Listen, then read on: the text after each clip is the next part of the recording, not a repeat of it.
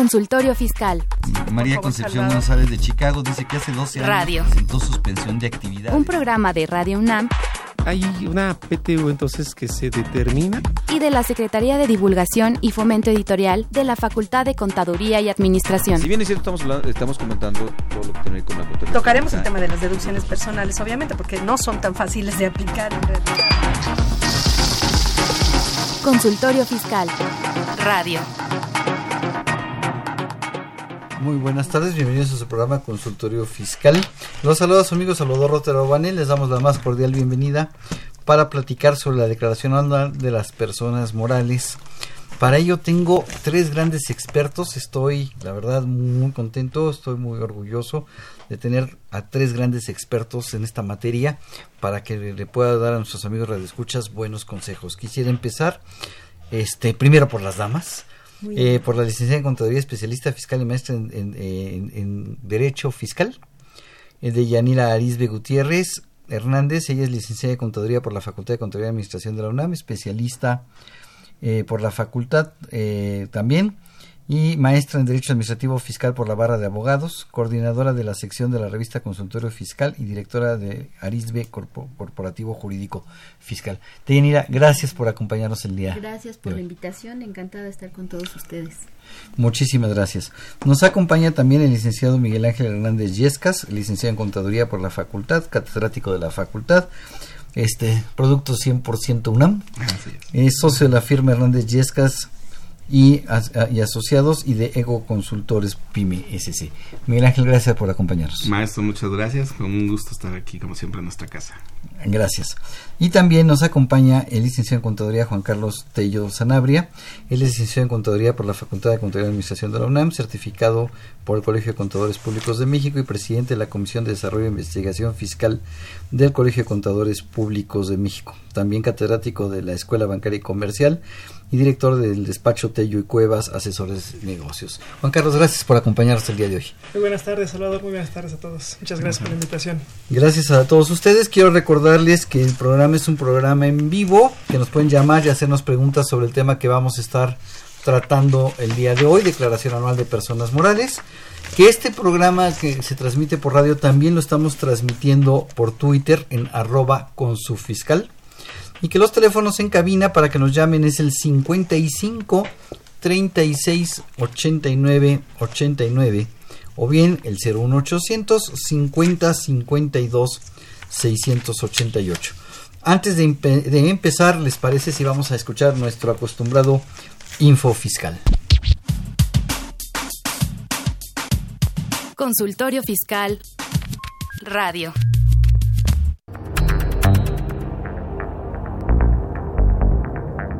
Info fiscal.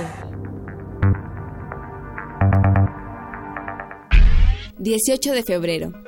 El Instituto Nacional de Geografía y Estadística, INEGI, da a conocer el Índice Nacional de Precios al Consumidor del mes de enero. Fue de 103.108 puntos.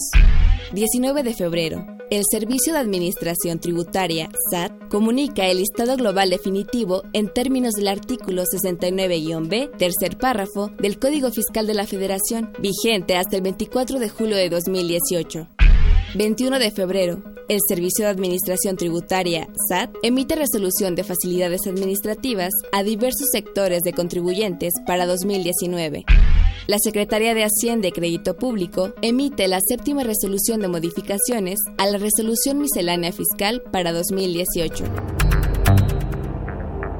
Info fiscal. Ve y escúchanos por Twitter, arroba con su fiscal. ¿Sabes si lo que te dicen es verdad? Entérate aquí, en Cuentas Claras. Cuentas Claras. Declaración anual de personas morales. La Declaración Anual de las Personas Morales es un reporte de los gastos e ingresos que se tuvieron a lo largo del ejercicio fiscal inmediato anterior. Esta se presenta en el mes de marzo del año siguiente al que se declara, con periodicidad anual y en donde se deberá calcular el impuesto sobre la renta aplicando al resultado fiscal obtenido en el ejercicio la tasa del 30%. Su fundamento legal está en la Ley del Impuesto sobre la Renta y la Resolución Miscelánea Fiscal. Las nuevas obligaciones, publicadas en el Diario Oficial de la Federación para el ejercicio 2019, son la eliminación de la compensación universal, nuevas obligaciones con la Ley Antilavado de Dinero, presentación para los usuarios de la Declaración Informativa Múltiple a más tardar el 15 de febrero, la nueva factura electrónica 3.3 y su nuevo catálogo de productos, y la generación de facturas de la recepción de pagos. Estos cambios se pueden traducir en un panorama fiscal donde la atención y cuidados ante los impuestos que se pagan, así como los errores que se pudiesen cometer, es superior a los previamente necesarios. Cuentas claras. Facultad de Contaduría y Administración, UNAM. 90 años. Llámanos, nos interesa tu opinión. Teléfonos en cabina 5536 8989. Lada 01800 5052 688.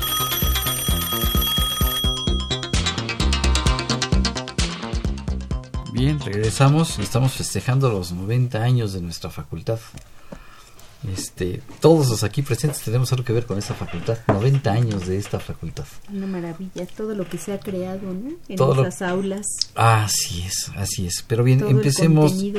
Empecemos con nuestro tema. Eh, la verdad es que yo quisiera preguntarles a nuestros invitados, a ver quién de los tres me, me puede ayudar. ¿Qué es lo que tengo que reportar? Porque pues hay muchos impuestos, ¿no? En la declaración anual de qué es, porque tengo IVA, tengo JEPS, tengo retenciones de salarios, tengo retenciones de dividendos, pagos de honorarios. ¿Qué es lo que reporto? Declaración anual de qué es para que nuestros amigos radioescuchas, ¿quién nos ayuda? Maestra, por Gracias. favor. Pues es el- lo que vamos a reportar es el impuesto sobre la renta. De alguna manera es eh, para lo que trabajamos, digamos, todo el año con relación a la posibilidad de poder tener deducciones al final del ejercicio. En realidad estas deducciones nunca las aplicamos sino hasta este momento, pero todo el año trabajamos en poder reunir los requisitos. De tal manera que los ingresos menos las deducciones va a ser la primera vez que los va a ver la autoridad. Para poder tener esos requisitos cumplidos, hay que además mencionar una serie de circunstancias respecto a haber cumplido con las retenciones, de tal forma que además debe ser armónico para con lo que ya presentamos de manera mensual, digamos, con las retenciones en pagos provisionales, hablando de honorarios, arrendamiento, todo aquello que retenemos para cumplir con el requisito de deducción, pero además tenemos paso a paso creando evidencias a través de la generación de los XML de nuestros ingresos y la obtención de los XML de las erogaciones. Pero creo que es esta la pues la radiografía final, el resultado fiscal de los ingresos menos nuestras deducciones, inclusive la PTU que ya pagamos, la PTU que vamos a pagar en el 2019 y creo que es una de las razones por las cuales a veces las, los contribuyentes con relación a las devoluciones pensamos que es una disminución del ingreso, sin embargo es una deducción autorizada y sería hasta este momento en el que deberíamos reflejarlo. Así es, entonces es un resumen de mi impuesto sobre la renta anual y del cálculo de mi PTU. Sí. Y aparte, perdón, no sé, este, aparte también solicitan cierta información, este, se le llama, bueno, vaya la redundancia informativa. Tenemos que presentar ahí datos desde los estados financieros, como el estado de resultados, el balance general. Tenemos que presentar información que tiene que ver con el cálculo de la CUFIN, el cálculo de la CUCA. Si tenemos este, inversiones, lo que conocemos generalmente como los activos fijos, este, las adquisiciones que hicimos durante el ejercicio y pues efectivamente como ya lo comentaba la, este, nuestra compañera pues también todo lo que tiene que ver con los ingresos y las deducciones del, del año. Así es, Miguel Ángel. Y no olvidar que esto es una obligación del artículo 76 de la ley del impuesto sobre la renta, donde nos manifiesta la autoridad. A ver, me has dado información durante todo un ejercicio, un ejercicio fiscal del 1 de enero al 31 de diciembre.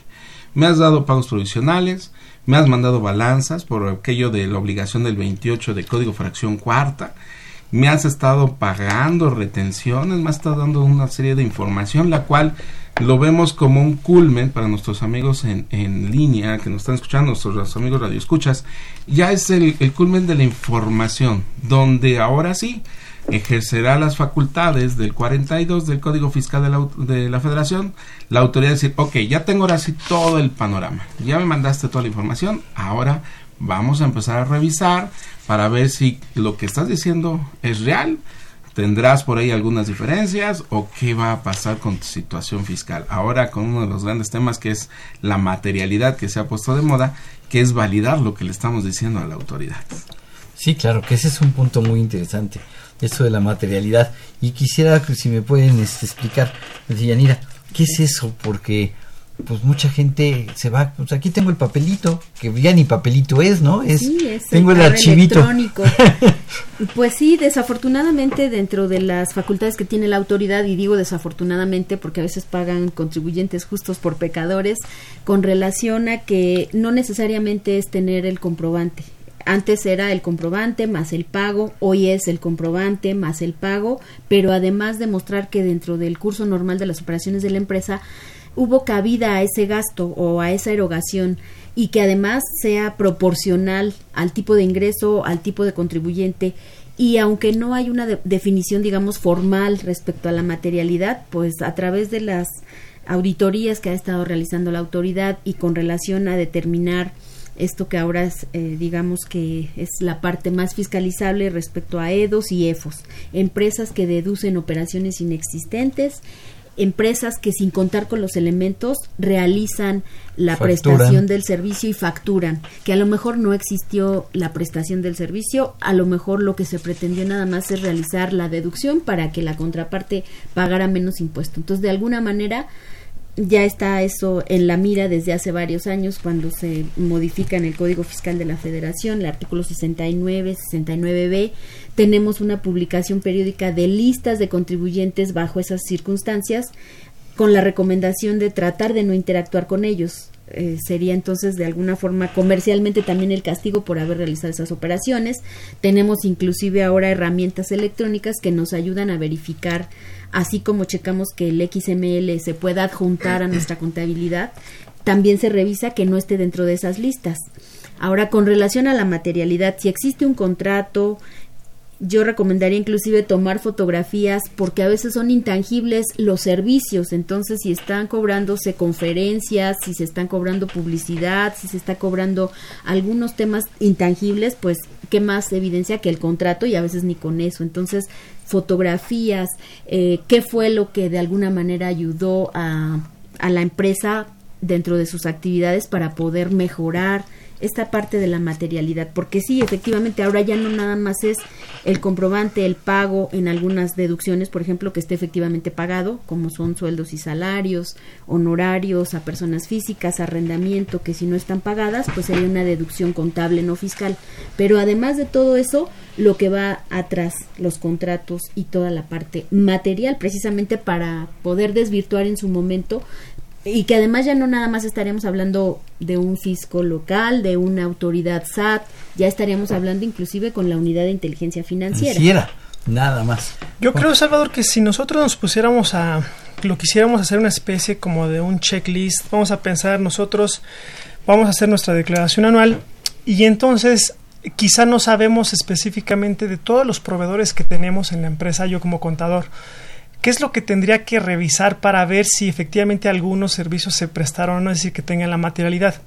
Uno lo que está buscando mucho el SAD es que ese proveedor de entrada que tenga una estructura, es decir, que tenga un domicilio fijo, que tenga activos fijos, que tenga empleados y efectivamente que el servicio que me hubiera dado efectivamente se hubiera prestado. Entonces, cuando hablamos de un bien, pues es más rastreable, más rastreable que yo pueda ver el, el bien. Pero cuando es un servicio es cuando se complica un poco más. Entonces, eh, aparte de todo eso que debe tener el proveedor, también lo que debe cerciorarse la empresa es que efectivamente existe un contrato, eh, que vea que las personas que prestaron el servicio realmente, no sé, que han estado dadas de alta en la empresa en la que nos está prestando el servicio o al menos que tenga algún, algún evitar que en algún momento se quiera hacer no deducible el gasto. O sea, si estás hablando de de, bienes materiales, de bienes tangibles, es decir, si yo te vendo un celular y para que tú lo revendas, pues entró a tu almacén. Claro. Si te vendo una computadora, se registró en equipo de cómputo y entonces yo como autoridad puedo ver, llegar y decir, enséñamelo, enséñamelo ¿no? O si, esto, eh, si entró al almacén, enséñamelo o enséñame la factura con la que lo vendiste. Y fíjese, hay amigos eh, radio escuchas, hay, un punto para hacerlo más amigable el concepto de materialidad, porque una de las constantes que tenemos en los cursos siempre los, tanto público en general como contadores dicen, bueno, ¿cómo lo podemos validar o cómo lo puedo eh, acercar más fácilmente a los empresarios? Lo que platicamos es, miren, la materialidad es la confirmación de la información al final del día. La autoridad está cansada de que muchos contribuyentes le mintieron. Como en la vida diaria, en tu casa, en los matrimonios, en los noviazgos, se mienten. Entonces, ¿ahora qué viene? Pues la confirmación. ¿Y esto qué son? Mecanismos de fiscalización que la autoridad va implementando. Bien han dicho. No solamente es un papelito que me dice tengo una factura o tengo un archivo electrónico que dice comprobante fiscal, ni un contrato, sino ahora la autoridad que ejerce dice, bueno, a ver, si lo tracemos en algo muy simple, para un estudiante que su mamá quiere validar dónde está en este momento, pues que le dice, mándame tu ubicación en tiempo, en tu celular y puedo validar en dónde estás. Para un matrimonio que tiene problemas, que el marido ya llega, con leña, con olor a leña de otro hogar y son las 12 de la mañana, le habla a la esposa, ¿dónde estás? Estoy trabajando. Ah, mándame tu ubicación en tiempo. Aquí, ¿qué hace la autoridad? Ah, me dijiste que compraste un bien, está bien hay diversos mecanismos para validarlo independientemente del contrato y de la factura. Tienes una entrada al almacén, tienes un CFDI de traslado, tienes una, un manejo de costos, tienes personal que debiste haber pagado, tienes retenciones que debiste haber realizado, tuviste operaciones con proveedores, vamos a preguntar a los proveedores, vamos a ver tus registros contables. Entonces, cuando les decimos a los muchachos o los contadores o al público en general, ¿cómo podemos manejar la materialidad de manera sencilla? Es, todos los elementos que te ayuden a demostrar que la operación fue cierta. ¿Por qué? Porque cuando hablamos precisamente de los EFOS, que muchos dicen que son de la, de la película del Señor de los Anillos, no. Es los emisores de facturas de operaciones ficticias. Entonces, ¿cómo puedo saber si yo compré una factura? Pues porque nada más voy a tener la factura y el dinero y el, y el depósito. Pero si realmente la operación fue cierta, pues no solamente tengo la factura, el dinero, el contrato, sino adicionalmente tengo todos los elementos que se tuvieron que involucrar para poder hacer ese trabajo, ya sea prestación de servicio o la compra de un bien o la renta de un bien. Entonces, hagámoslo de manera sencilla para nuestros amigos. ¿Quieres saber qué es la materialidad? Pues es todos los documentos que requieres para validar que tu operación es real y que en un momento dado la autoridad lo va a pedir. Lo puede pedir de manera electrónica a través del buzón tributario, lo puede pedir de manera física a través a lo mejor de una inspección física que nos quiera hacer o tenemos que estar preparados para cualquier situación que la autoridad. Y ahí es donde entramos los contadores tenemos que somos una profesión de procedimientos y de reunión de documentos, pues entonces los tenemos que tener listos. Claro, yo creo que también de manera preventiva, hablando de los proveedores, cuando la operación no se concreta nada más cuando le pagas. Yo creo que debió haber habido ah, ah, previo una selección de tu proveedor. Y creo que a veces también esa parte los empresarios dicen que los, eh, los contadores, que además somos eh, multifacéticos, que, que también estamos restringiendo con quién interactúa. Pero creo que si lo hacemos desde que damos de alta al proveedor, hay sistemas eh, de cómputo, por ejemplo, que cuando se da de alta al proveedor, prefiere tener anticipadamente, si es que la autoridad lo llega a pedir, la opinión de cumplimiento para saber que está pagando impuestos, el comprobante de que se inscribió al SAT para saber que es una empresa constante y permanente, el comprobante de domicilio para saber que, que, mañana va a seguir ahí la empresa. La constancia de situación fiscal para saber que no es un contribuyente que estado de baja por no localizado. Así es, de alguna manera sí lo podemos hacer también de manera preventiva y como una como una parte ya muy metódica que podemos implementar en las empresas. A ver, cuando vas a hacer el pago, primero tienes que haber dado de alta al proveedor, me tienes que presentar pues por lo menos tres proveedores que coticen lo mismo, porque ahí entramos hasta el tema de control interno y además me tienes que eh, tener a la mano para que cuando yo haga el pago y cuando ya termine la operación a lo mejor ya no volvemos a ver a ese proveedor y ya nos quedamos con el problema. Y una vez que nos quedamos con el problema, pues entonces sí le llaman al contador para que como que no va a ser deducible, como que me están solicitando información adicional, que me hicieron una compulsa, creo que hay mecanismos también preventivos. Así es, Juan Carlos. Sí, yo creo que únicamente para, para concluir este sobre el tema, creo que es bien importante que también se da mucho en la práctica, aun y cuando sí te prestan un servicio, se puede dar mucho con empresas que contratan a mucha persona física por honorarios, que en lugar de que ellos les entreguen los honorarios, les entregan igual una factura de una empresa. Entonces, el servicio se prestó, pero, pero fue a través de la factura de una empresa que puede ser catalogada como un EFO. Entonces, de ahí radica mucho la, sobre todo, esperarse que en todo caso les den su factura como una persona física o si se los van a dar como una empresa, entonces que vean efectivamente que ellos tienen alguna relación con la empresa que se lo está dando. Así es. Fíjate que me, eh, eh, aquí surge una pregunta y la pregunta es que por qué en febrero estamos hablando de la declaración anual si esto vence en marzo, ¿no? Vence el día último de marzo. Ah, bueno, es que recordemos, la ley nos dice los tres primeros meses. Lo que pasa es que en la psique de la mente nos se les quedó que la emoción, la adrenalina, se vive el 31 de marzo a las 11.50. Oh, no, no, 11.58. bueno, 11.58 para darle tiempo a que se vaya. Y que valide bien. Sin embargo, recordemos amigos, aquí tenemos un problema este año de flujo de efectivo derivado de la ley de ingresos que nos quitaron a través del 25 fracciones esta la compensación universal. Entonces, ¿por qué lo refiero? Porque si tenemos la oportunidad de presentar la declaración desde enero o la tuvimos, y esto ya siendo nuestros cierres como contadores, pues podemos haber observado que a lo mejor nuestro coeficiente bajó. Y esto que es, esto que es, es un elemento que nos ayuda para presentar los pagos provisionales ahora del 2019. ¿Basado en qué? En mi declaración anual. Si en un momento dado, derivado de mi cierre, yo hacía mis cálculos como contador y veía que mi coeficiente bajaba, pues tenía que haberme apurado y haber presentado la declaración en enero para ganar un poquito de flujo de efectivo y pagar menos pagos provisionales en 2019. Entonces mato dos pájaros de un tiro. Cumplo con mi obligación en tiempo y forma, porque es en los tres primeros meses del año. Y dos, me apoyo y apoyo a la empresa. ¿Para qué? Para que pague menos pagos provisionales, ya que derivado de una disminución en el coeficiente de utilidad, pues le hubiera llevado a este apoyo económico. Ya que este año pues, el problema va a ser en materia de flujo, con este que nos quitaron la compensación universal llamada así, pues ahora sí vamos a estar pagando retenciones, al menos retenciones. Pero fíjate que el plazo vence el día último, ¿no?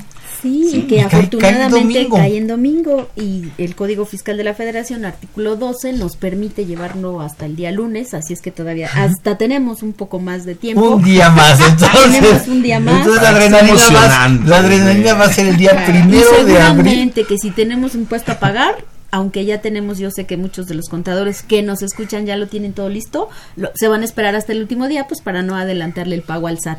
Ya lo pago, lo pago el día primero, el día primero sin recargos, ¿verdad? Y lo pago el día primero sin recargos. Yo quisiera hacer una, una acotación en la parte de los tres meses. Bueno, más que una acotación, un comentario, porque efectivamente toda la gente nos quedamos con la idea que entonces es el 31 de marzo.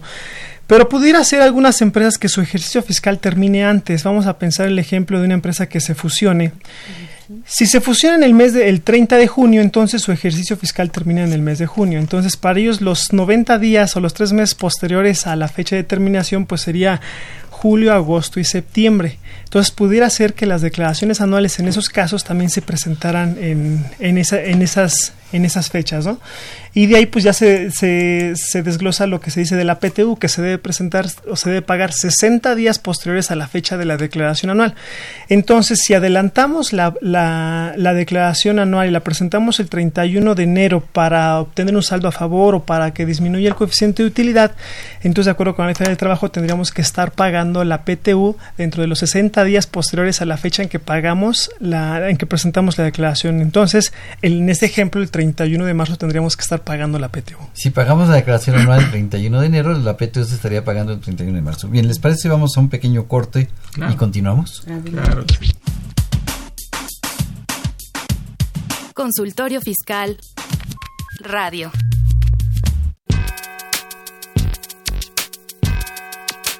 ¿Los impuestos le causan problemas?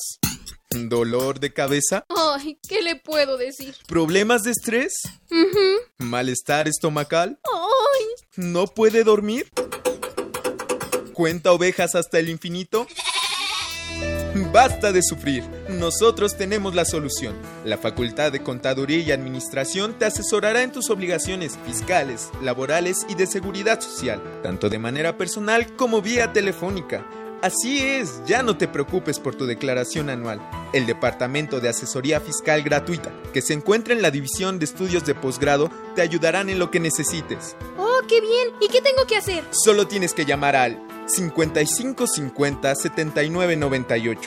Y no solo te atienden de manera personal o telefónica, También contamos con correo electrónico. Sí, escuchaste bien. Correo electrónico. Escribe a consultoriofiscal.fca.unam.mx. Con toda la ayuda que tendrás por parte de asesoría fiscal gratuita, tus malestares se irán al...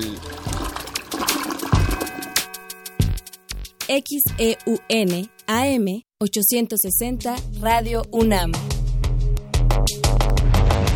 ¿Cómo están ustedes? Soy Fernando Macotela, director de la Feria Internacional del Libro del Palacio de Minería. No sé si ustedes han ido alguna vez a la feria, pero si no han ido, este es el momento para conocerla. Vamos a celebrar del 21 de febrero al 4 de marzo nuestro 40 aniversario. Esto nos convierte en la feria del libro más antigua del país. Como Pumas podemos estar muy orgullosos de que nuestra feria es la feria, fue la feria, ha sido la feria que ha inspirado todas las ferias del libro existentes en el país. Vamos a tener cerca de 1.400 actividades realmente para todos los gustos y para todas las edades. Por cierto, hace ya unos 10 años que la Facultad de Contaduría y Administración participa también en las actividades. Eso cuando inició nos dio mucho gusto porque fue de las últimas escuelas en eh, inscribirse a las actividades, pero ahora es ya una costumbre establecida. Entre semana la feria abre de 11 de la mañana a 9 de la noche y los fines de semana abre de 10 de la mañana a 9 de la noche. Ya ustedes saben, el Palacio de Minería está en el centro histórico de la ciudad, en la calle de Tacuba número 5. Entre semana, el precio de entrada van a encontrar ustedes cerca de 30 mil nuevos títulos en la oferta editorial, aparte de los acervos de todas las editoriales. Créanme, hay actividades para todas las edades, para todos los gustos y para todas las especialidades también. Allá los esperamos, ojalá sean ustedes algunos de los 150 mil visitantes que esperamos recibir este año. Ve y escúchanos por Twitter, arroba con su fiscal.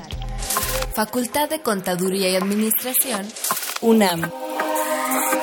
90 años. Bien, regresamos. Tenemos eh, una llamada telefónica de eh, la presidenta de la Asociación Mexicana de Contadores Públicos, la licenciada Mirna Millón. Mirna, muy buenas tardes. ¿Cómo estamos? Muy buenas tardes. Este gusto en saludarlos y a todo ahí el auditorio. Muchas gracias por la llamada. No, de qué, gracias.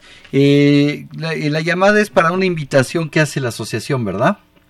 Sí, este, muy gustosa de poder eh, comentarles a todo el auditorio. Te agradezco, este Salvador. Fíjate que vamos a tener un evento importante el día de mañana. Eh, es nuestra toma de protesta, 28 de febrero a las eh, seis y media de la tarde. Y bueno, pues nos dará muchísimo gusto que nuestros afiliados y, y por supuesto estén aquí presentes y oye, yo quiero también hacer extensiva, si me lo permites, una felicitación a nuestra presidenta, sé que anda por ahí en el programa, nuestra presidenta de la Comisión de, Comercio Exterior, la licenciada Deyanira Arisbe Gutiérrez. Aquí está y te está escuchando. Le agradezco muchísimo la, la presencia, fíjate que es una estupenda mujer y ha colaborado muchísimo con nosotros aquí en la asociación y lo cual eh, le mando una felicitación por estar ahí en tu programa. Muchas gracias, eh, Deyanira, saludos. Y bueno, fíjate que ahorita eh, comentando el, el, espacio rápidamente y a razón de que está la licenciada Deyanira en ese momento, pues vamos a tener nosotros un evento eh, como asociación para conmemorar a la mujer el próximo 8 de marzo a partir de las 4 de la tarde, de 4 a 7, donde tendremos grandes eh, mujeres empresarias y emprendedoras, de las cuales eh, algunas de ellas pues son de, buen nivel de trayectoria y donde finalmente nos van a contar parte de su vida, eh, esa, esa cuestión sensible como mujeres que también pues tenemos y vivimos al día a día, ¿verdad? Escuchas, estos dos eventos se van a llevar a cabo en las instalaciones de la asociación, ¿verdad? Así es, directamente aquí en la Asociación Mexicana de Contadores Públicos, Colegio Profesional. Aquí estamos en la calle de Esperanza 765, en la colonia Narvarte. Los dos eventos se realizarán aquí mismo. ¿Repetir las fechas y las horas, por favor? Claro que sí, el evento eh, de toma de protesta, donde actualmente ya asumo el cargo, será el día de mañana, 28 de febrero, a partir de las seis y media de las 18.30 pm. Y el- El evento de la conmemoración del Día de la Mujer será el 8 de marzo, viernes 8, de 4 a 7 pm. Muchísimas gracias y muchas felicidades por tu nombramiento y éxito en, en tu periodo como presidente de la asociación. Agradezco muchísimo de verdad la llamada, el que me den la oportunidad de hacer extensiva la invitación a todos. Muchas gracias, saludos a Deyanira, a todo tu auditorio y a ti Salvador, un fuerte abrazo. Gracias. Buen cuídate. día. Hasta luego. Hasta luego. Bien, ahí está el cambio de presidente de la Asociación Mexicana de Contadores Públicos el día de mañana a las eh, eh, perdón, en Esperanza 765 Colonia Narvarte, ¿a qué horas este fue? A las 6 de la tarde. A las 6 de la tarde. Y bueno, va a ser el evento formal. Después tendremos un, un pequeño convivio para los que nos acompañen.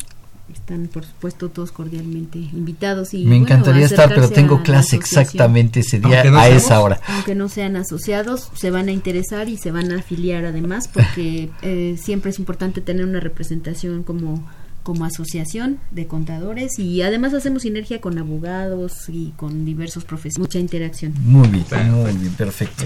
Ok, eh, yo, yo quisiera estar, pero a esa hora y es el día de mañana, a esa hora tengo clase en la facultad, entonces Vamos a tener más eventos, te vamos a venir a invitar con mucho con gusto. mucho gusto los acompañaré. Bien, regresemos Oigan, con nuestro tema. También es importante, ya que estamos mencionando los casos en materia de liquidación o las personas morales título 2, que su límite, su periodo de entrega de, de presentación de los tres primeros meses, no olvidemos que nuestras personas morales del título 3 tenían hasta el 15 de febrero. Sí. Entonces, ellas ya, si no lo han hecho, están un poco atrasadas. Entonces, Sí, ya deberían de estar por presentarlo, por favor. Entonces tendremos, manejaríamos las tres tipos, ¿no? Liquidaciones, que es dependiendo de tu fecha de liquidación, personas morales título 2, los tres primeros meses, y personas morales título tercero, 15 de febrero. Sí, ese es, es- yo creo que es súper importante porque también empresas de título 3, al saber que no son contribuyentes del impuesto, pero esa obligación No se las quitan. formal existe y creo que también hay mucha desinformación respecto a si determinan o no remanente distribuible, si están obligados o no también a la presentación. Creo que cada caso es especial, pero sí hacemos hincapié en que revisen esa obligación del 15 de febrero, que de todos modos, si es espontáneo en términos del código, lo pueden hacer aún en tiempo mientras la autoridad no, no les requiere. Mientras la autoridad no requiera. nunca se les olvide 73, amigos, 73 de código. 73 ¿Qué de es código. la autocorrección? Y referencialo con el año de 1973, un año de un, un año de muy buena camada de contadores mexicanos en este país. 73 de código. y 72. Así no se les va a olvidar. ¿Qué año, Juan Carlos? ¿Qué año? Digo, no. 77. Y no hagan cuentas nuestros radio. No, no hagan cuentas. Déjenme ir por el bastón. Aquí creo que el viejito soy yo. Pero bueno, empecemos con los. eh, cambiemos de tema de años. Este, Vamos a nuestro tema. regresemos a nuestro tema. Bien, eh, Juan Carlos, si, eh, si yo ahorita como empresario te pidiera, dame recomendaciones, ¿qué debo tener presente o qué, le puedo- qué debo hacer que mi contador tenga presente? Tips, grandes tips que darle para que la declaración anual se vaya y me provoque. Yo creo que lo más, lo, más importante es que me, me- no me provoque problemas o me provoque el menor número de problemas posibles. Sí, claro, mira, lo primero que deben hacer es que ya tenga su contabilidad totalmente concluida del ejercicio 2018. Y, eh, y la segunda es que entonces se empieza a preparar todos los papeles de trabajo. Es decir, puede darse el caso que la persona no tenga experiencia en preparar una declaración anual y llegue los últimos días del mes de marzo y entonces se dé cuenta que la cantidad de información que solicita la declaración es tal que no le va a dar tiempo de presentar la declaración este, en, el, plazo que se establece. Entonces, lo primero es que se cerciore que, que su contador ya concluyó la contabilidad del 2018. La segunda es que el contador sepa los papeles de trabajo. eh, pueden ser tantos como operaciones tenga la propia empresa, pero pudiéramos estar hablando que deben ser que son unos 20, 30 papeles de trabajo. Entonces, una vez que él tenga esos elementos básicos necesarios, creo que él ya tendría que empezar a prepararla desde, desde hoy para empezar a ver, por ejemplo, lo que decían, quizás ya estamos un poco tarde, pero si hay un saldo a favor del impuesto sobre la renta, conviene presentarla con anticipación para aprovechar ese saldo a favor y en los pagos provisionales acreditarlo, eh, y eso compensarlo. significaría probablemente una disminución de mi coeficiente de utilidad. Y eso también llevaría a cabo una disminución del coeficiente de utilidad. Pensando en que la empresa fuera a tener pérdidas, también entonces conviene adelantar la, la declaración pues precisamente para, para, para aprovechar estas pérdidas. ¿no? Entonces, creo yo que en términos generales esto sería algunas de las cosas que yo les podría este, recomendar de, como quien dice, para el arranque. Así es. Deyanira. Híjole, yo creo que también eh, es súper importante que ahorita estamos en una época en donde ya no son suficientes los papeles además importantes por supuesto los papeles de trabajo, pero también ahora tenemos muchas formas de conciliar que lo que estamos plasmando sea correcto.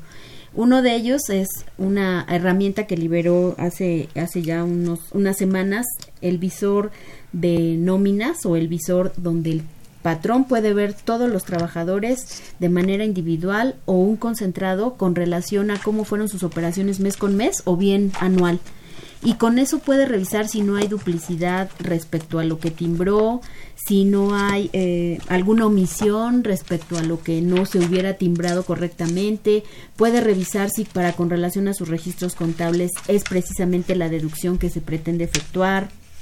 Creo que esta herramienta eh, hay un dato porque de manera global nos pide el importe de las deducciones, pero de manera analítica tenemos un apartado en la declaración donde nos solicita datos de algunas deducciones. Y esos datos de algunas deducciones no son al azar, en realidad son cuales puede revisar la propia autoridad si efectivamente se enteró el impuesto retenido que se, que se refiera a ese tipo de deducción. Dentro de estas deducciones que lo, que lo solicita de manera específica están los sueldos y salarios. ¿Qué más que el XML, que el CFDI de nóminas que ya está timbrado, que ya tiene el SAT, que está en su repositorio, para que yo lo pueda revisar para contra mis registros contables? Y hablo de esta herramienta porque es, eh, se liberó apenas, bueno, creo que ya estuvo un tiempo en, en noviembre, diciembre y después la mejoraron porque antes solamente podían entrar cada uno de los trabajadores. Ahora el patrón puede entrar y revisar. Otro de los puntos pues básicos es que de las deducciones autorizadas como nomenclatura específica que solicita son honorarios pagados a personas físicas.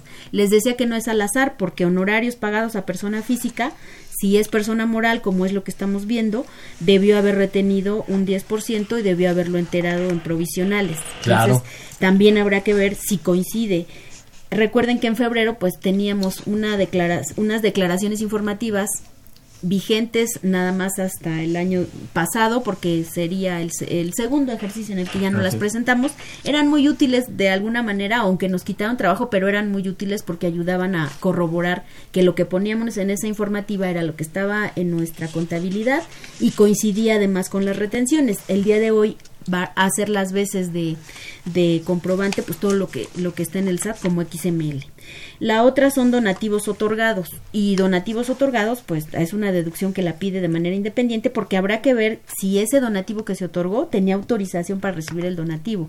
Hay una lista en la página del SAT para revisar si esa donataria tenía autorización y por por ende ser deducible.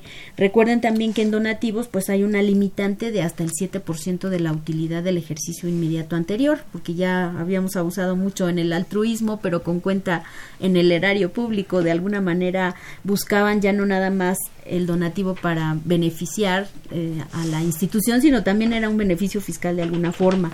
Otras son, por ejemplo, los fletes y acarreos pagados a personas físicas. Ahí tenemos hasta retención de IVA, que también de alguna manera es fiscalizable. Los seguros y fianzas, porque algunas otras organizaciones pues obligan a tener seguros, puede ser contra incendio, por supuesto el de los autos, y además a veces hay un abuso, porque me han platicado que de repente se meten autos y seguros de autos que no están en la empresa. Entonces yo decía al principio que más o menos tuviera relación para con el tamaño de las empresas. eh, viáticos y gastos de viaje con sus requisitos específicos, aportaciones al SAR. Como ven, estos datos de algunas deducciones que aun y cuando no juegan en la mecánica del cálculo como, como tal en el formato de la declaración, pues son fiscalizables y son temas o que llevaron una retención o que puede ser un rubro que quiere reca el SAT. La autoridad, Miguel Ángel. Fíjate que amigos y sobre todo los empresarios, eh, somos muy dados de pronto, también pues, pasamos, tenemos las dos facetas, ¿no? Somos, eh, tenemos un despacho y a veces nuestros amigos empresarios son dados a estar pidiendo dinero a la empresa estar sacando cheques. De pronto la cuesta de enero, el 10 de mayo y durante todo el año, el día, del amor y la amistad, las vacaciones de verano, el regreso a clase, etcétera, etcétera. Pues van a la empresa caja chica y le dicen, oye, sácame un cheque, sácame un cheque, sácame un cheque. Esos cheques que se convierten en préstamos para los para los empresarios. El detalle cuál es que tenemos que observar una serie de variables, cuatro, que nos manejan el artículo 140, el cual el problema para nuestro empresario principal es que se puede convertir en un dividendo ficto si no cumplen. Y esto pues la autoridad lo sabe más o menos porque mandamos balanzas y cada que una empresa le hace préstamos a sus socios, pues queda por ahí en una cuentita de deudores diversos, funcionarios empleados y entonces socios accionistas. y por mucho que le quieren ocultar, pues ahí está. Entonces ya fueron mandadas las balanzas. Si no respetaron precisamente lo que nos dice este 140 en su fracción 2 de haber armado un contrato, de haber cobrado un interés, de fijar un interés que sea de plazo de menos de un año y sobre todo que si se cumpla la variable, pues la autoridad ahorita ya se está frotando las manos. ¿Por qué? Pues porque puede tener dividendo ficto que le va a salir carísimo a la empresa. Es el impuesto más caro que, hay. El impuesto más caro que hay. Y que bueno, es importante presentar la declaración anual, claro. Pero si eres muy acostumbrado, amigo empresario, que no se escucha a su contador, que en toda empresa ahí siempre el préstame, préstame, préstame, entonces, ¿qué puede pasar? que ya podrían tener ya una contingencia manifiesta en respecto al dividendo ficto. Ahora, ¿qué pasa si es al revés? Si el empresario es el que está preste y preste porque no alcanza la empresa a sacar su dinero. Bueno, pues recordemos que también tiene que haber un contrato, tiene que haber un interés porque son partes relacionadas. Claro. Entonces, uno de los puntos muy, muy importantes que tienen que observar nuestros amigos empresarios, que se acerquen con su contador o el contador se acerque con su empresario para que no lo vayan a determinar dividendo ficto, el impuesto más alto. ¿Les parece si vamos a escuchar a ver de qué se trata nuestra revista Consultorio Fiscal el número 708? Wow. Vamos. Consultorio Fiscal Radio.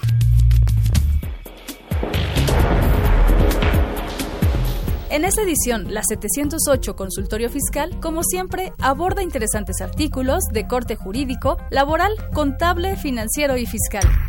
Luis Angón Velázquez aborda cuestiones prácticas mediante casos prácticos del decreto de estímulos fiscales para la región fronteriza norte. Alberto Ruiz Rioja analiza los cambios en la operación aduanera 2019, primera parte, ley aduanera y reglas. Walter Carlos López Morales y José Alfredo Zaragoza Buendía resumen los aspectos más relevantes de la sexta resolución de modificaciones de la Resolución Miscelánea Fiscal 2018. María Ascencio Morales Ramírez presenta la iniciativa de reforma laboral del Grupo Parlamentario de Morena. Estos y otros temas de gran interés se presentan en el número 708 de Consultorio Fiscal.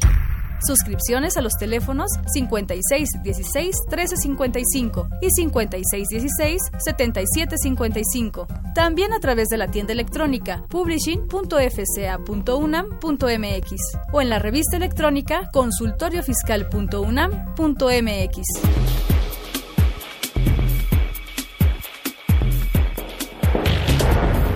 Ve y escúchanos por Twitter, arroba con su fiscal.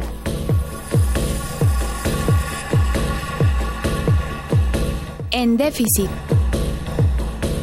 Con José Silvestre Méndez.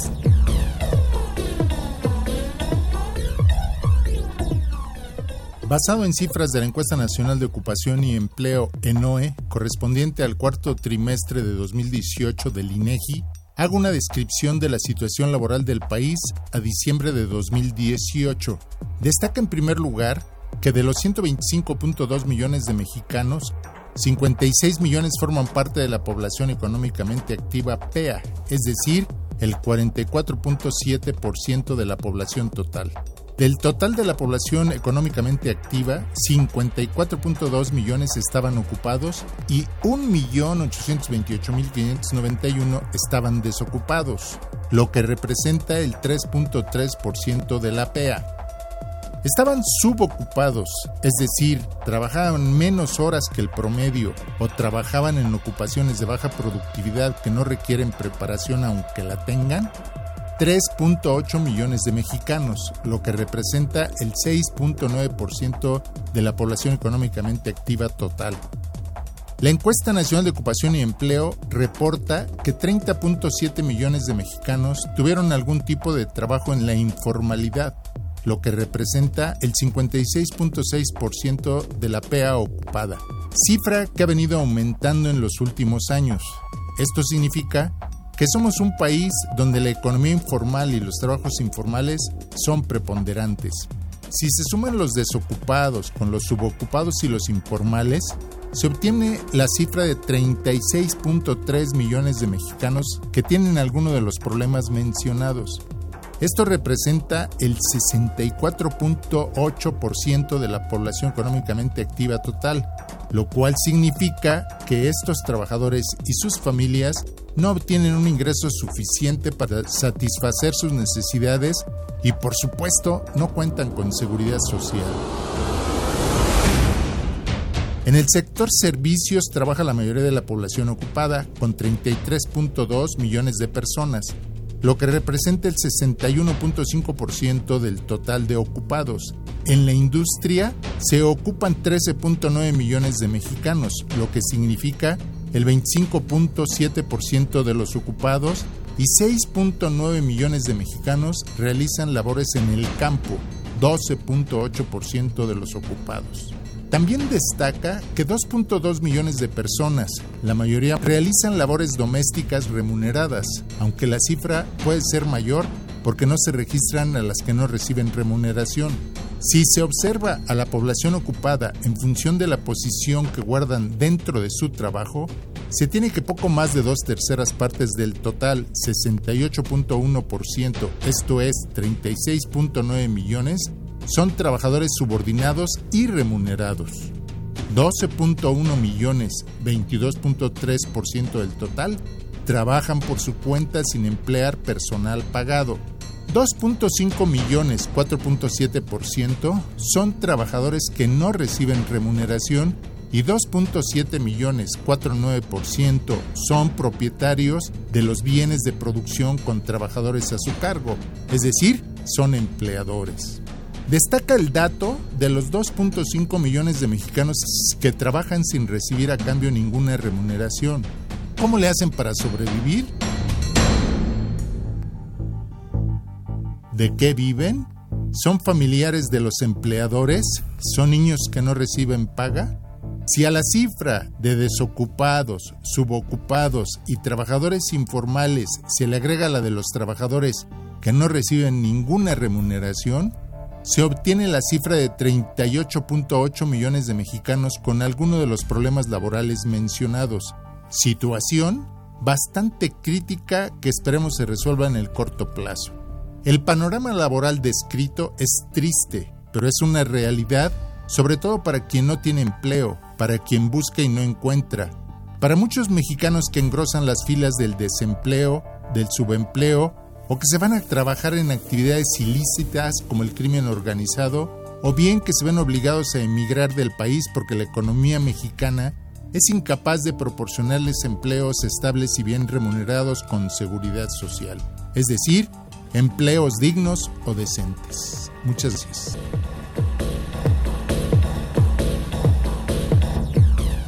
En déficit, con José Silvestre Méndez.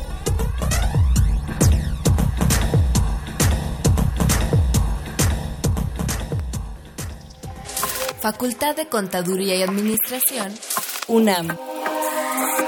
90 años.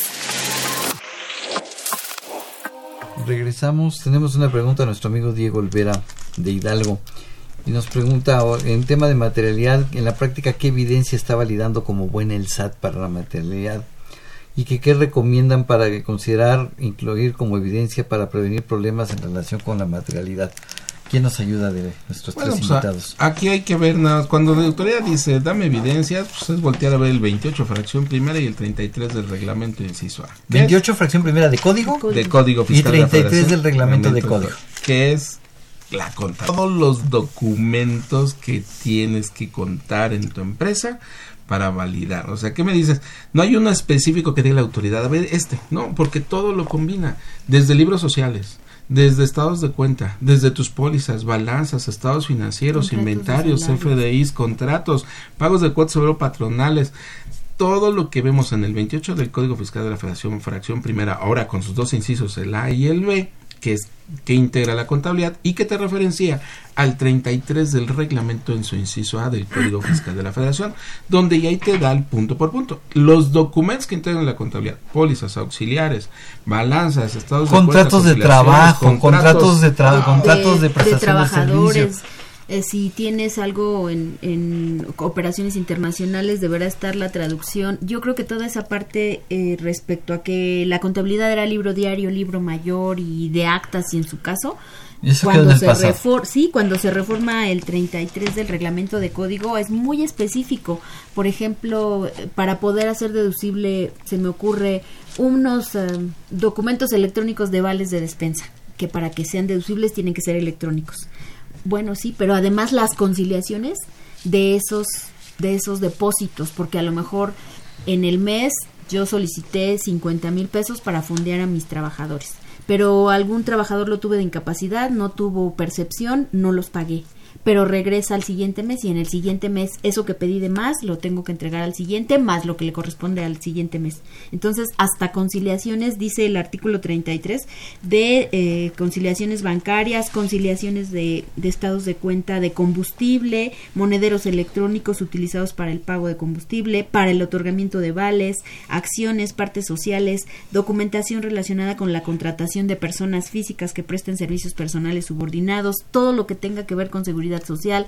Así es que es todo. Todo. Todo. Juan Carlos, corrígeme. todo. Así es, corrige. Sí, claro. Ahora hay que traer la próxima, el próximo programa que hablamos de materialidad invitamos a alguien de la Facultad de Filosofía. este, corrígeme si me equivoco, Juan Carlos. Este, materialidad es todo aquello que demuestra que la operación sí existió. Claro, yo creo que vean cuando en la pregunta de nuestro del, del radio escucha señala qué me recomiendan para yo este documentar o yo poner tener pues de entrada cuando la operación es una operación real casi por sí misma se da. Es decir si tú contratas a un auditor te va a hacer una propuesta porque por normas de auditoría tienen que hacer una propuesta te va a entregar un plan de trabajo van a existir juntas que vas a tener con ellos te va a entregar un dictamen te va a entregar- es decir tienes todos los elementos para decir me prestó el servicio aquí está cuando hablamos que las, que las personas dicen es que yo lo que hice fue comprar una, una factura, pues ahí no hay recomendación porque eso, pues, eso está mal. O sea, entonces, cuando se dan los servicios realmente, pues lo que tienen ellos que allegarse es de el entregable, del contrato que hicieron, de la propia factura, del pago que le hicieron. Creo que cuando se trata de servicios, de servicios reales es muy fácil el poderlo este, documentar.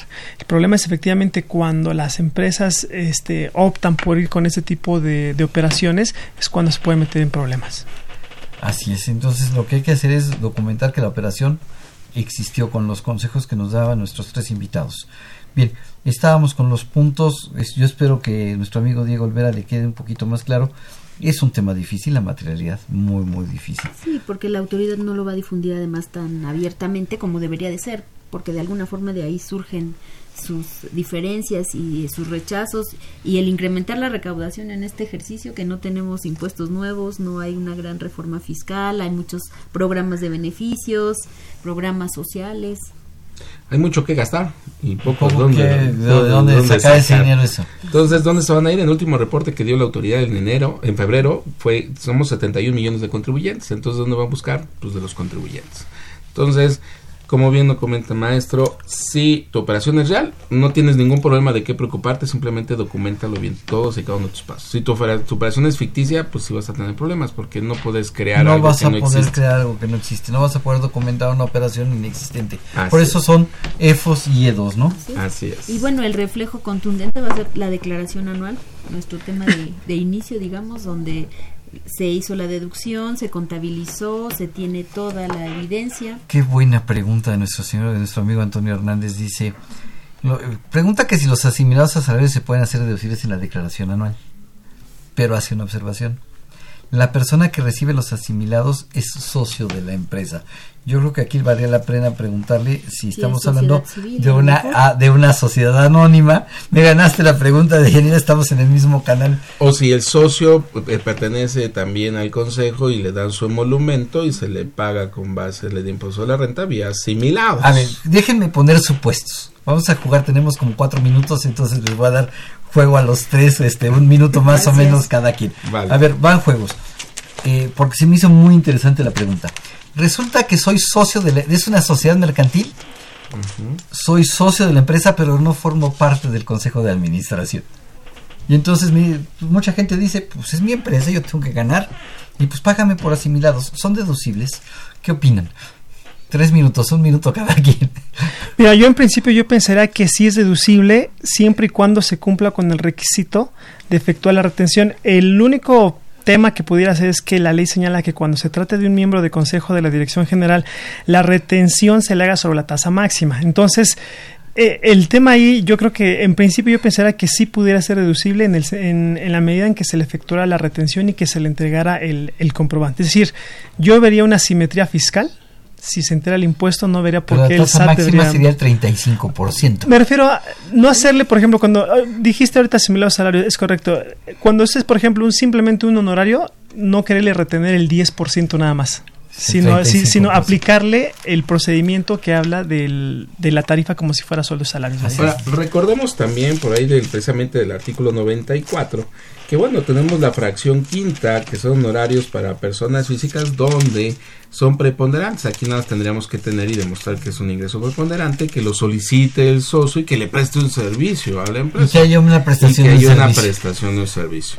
Que haya una solicitud, que haya preponderancia, que se pueda demostrar esta preponderancia, que lo solicite por escrito y que se lo autoricen. Que como socio pues no se lo van a negar, pero que realmente exista la operación. Así es, y que no y que no abuse también el socio al hacer ese retiro por concepto de honorarios o gratificaciones a administradores, comisarios, directores, gerentes generales porque eh, la- el artículo va a retirar más allá del importe que le pagarías a todos tus empleados durante todo el año Y y, además- además, que no sea el- lo, lo que le pagues más allá de lo que le darías al funcionario de mayor jerarquía y que además no exceda del 10% del monto de todas tus deducciones. que volteen a ver 27 fracción No te- novena. Así no es. te sirvas con la cuchara grande. Así es, te doy chance que re- de que retires pagando el impuesto, generando Como miembro del Consejo de Administración. como miembro Pero mencionaste que no es miembro del consejo, que aquí no sería. o sea, Aquí no sería. Si no es miembro socio. del consejo, pues habrá que ver también la parte de seguridad social. Si de verdad no hay una subordinación hacia un consejo de administración, caso en el cual quien va a brincar va a ser el seguro social, también en su caso. Claro.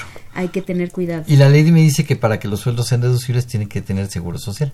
Así Pero es. aquí hablamos de un asimilado. Y si es un Así es un prestador de servicios independiente. Que Sí, el problema será no que el IMSS pudiera decir que existe una subordinación y que aunque sea asimilado tienes que asegurarlo. Así Pero es. como socio, sería pues es- es, complicado. vemos las Así es. Si es un socio, yo no le vería problema más que en realidad no exista esa contingencia, que, que lo cheque con relación al 27 novena, que se genere el CFDI, que se paguen las retenciones. Así es.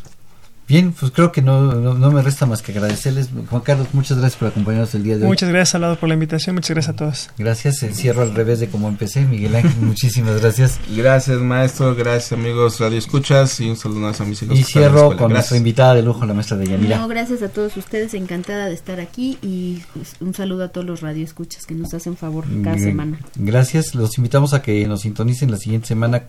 Vamos a seguir hablando del tema de declaración anual de personas morales. Esta fue una producción de Radio UNAM de la Facultad de Contaduría y Administración de la UNAM. Eh, el direc- el director de Radio UNAM, de, eh, eh, director general Benito Taibo, director de la Facultad de Contaduría y Administración, el maestro Tomás Humberto Rubio Pérez, secretario de Divulgación y Fomento Editorial de la Facultad, el doctor José Ricardo Méndez Cruz. En los controles Socorro Montes, en la producción por parte del Departamento de Medios Audiovisuales de la Facultad de Contaduría y Administración, Nezahualcóyotl Jara, Juan Flandes, Alma Villegas, Tania Linares, Miriam Jiménez, Samantha Gasca, Nora García, Raquel Villegas, Emilia Calderas, Leonardo Arellano y Ernesto Rocha. Se despide su amigo eh, Salvador Rotero Banel. Hasta la próxima y buen provecho. Consultorio Fiscal. Un programa de Radio UNAM y de la Secretaría de Divulgación y Fomento Editorial de la Facultad de Contaduría y Administración. Consultorio Fiscal Radio.